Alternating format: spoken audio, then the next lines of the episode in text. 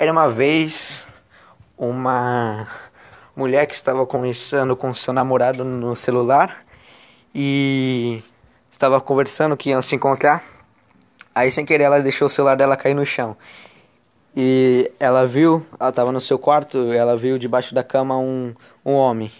Então ela pegou o celular e foi pro banheiro e saiu pelas, pela janela do banheiro, né?